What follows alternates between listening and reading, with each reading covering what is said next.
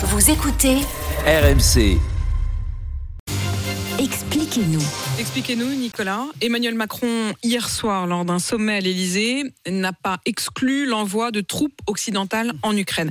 Est-ce que c'est vraiment une hypothèse crédible? Non, il faut le dire clairement, non. L'envoi de troupes françaises au sol, c'est-à-dire de régiments combattants aux côtés des Ukrainiens pour lutter contre les Russes, c'est absolument inenvisageable. Ce serait tout simplement entrer en guerre contre une puissance nucléaire, la Russie, donc prendre le risque d'un embrasement presque d'une troisième guerre mondiale. Et à vrai dire, aucun pays ne l'envisage sérieusement euh, actuellement, ni les Américains, ni les Européens, ni sans doute les Français, malgré ce qui a été déclaré hier. D'abord, est-ce que la France en serait capable? Non, alors la France n'en serait pas capable, pas capable de faire euh, la différence dans des combats au sol comme ceux qui se déroulent en, Ukraine. On estime que euh, l'armée de terre, dans une guerre frontale et de haute intensité comme celle qui a lieu en ce moment en Ukraine, pourrait tenir un front d'environ 80 km. Or, le front en Ukraine fait plus de, de, de 1000 km. L'armée française n'est pas une mauvaise armée, c'est même sans doute la, meilleure armée euh, d'Europe, mais à elle seule, elle est incapable d'aller affronter l'armée russe à, à 2000 km de ses bases. Reste l'hypothèse d'envoyer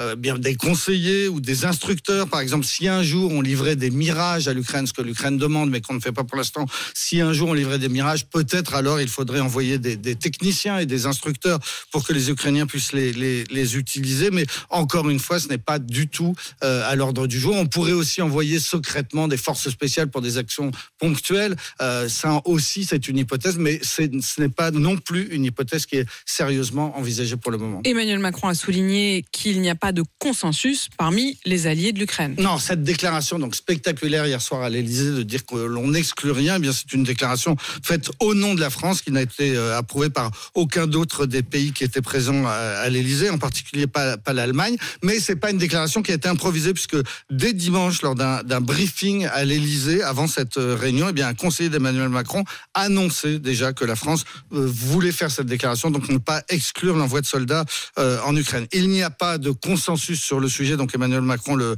le, le, reconnaît. Le consensus, c'est de dire que tout le monde interviendrait si la Russie devait mettre un pied en Europe, si elle devait envahir la Pologne ou bien attaquer les, pays baltes, mais pas si la guerre se poursuit comme elle se poursuit de, depuis euh, euh, deux ans. Le seul consensus qui s'est dessiné hier soir, c'est sur l'envoi de munitions. On a parlé d'une coalition pour essayer de rassembler le, le maximum d'obus et de munitions à envoyer à l'Ukraine, y compris en les achetant sur les marchés mondiaux. Alors pourquoi cette annonce? Alors euh, c'est pour être crédible, tout simplement, puisque hier soir, c'était un sommet qui a été présenté comme un sommet anti-Poutine à l'Elysée, avec donc euh, presque 26 pays qui se sont rassemblés pour dire à Poutine que quoi qu'il arrive, on ne le laissera pas gagner cette guerre et qu'on n'abandonnera pas les, les, les, Ukrainiens. Si derrière ce sommet, cette déclaration commune et solennelle, vous êtes interrogé en conférence de presse, on vous demande est-ce que vous excluez d'envoyer des soldats et vous répondez oui, eh bien le message s'écroule. On peut pas dire à la fois euh, aux Russes on ne vous laissera pas gagner la guerre et en même temps leur dire quoi qu'il arrive, on n'interviendra pas. Donc, on dit qu'on interviendra.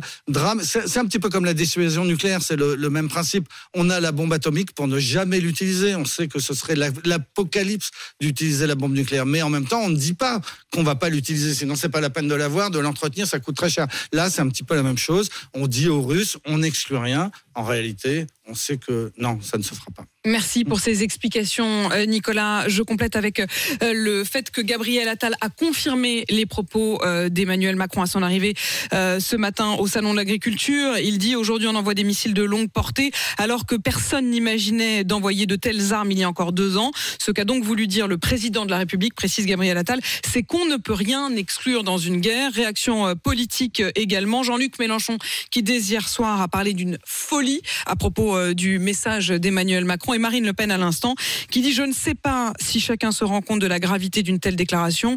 Emmanuel Macron joue au chef de guerre, mais c'est la vie de nos enfants dont il parle avec autant d'insouciance. C'est la paix ou la guerre dans notre pays dont il s'agit. Réaction euh, politique donc immédiate à cette déclaration, comme vous le disiez à l'instant, spectaculaire.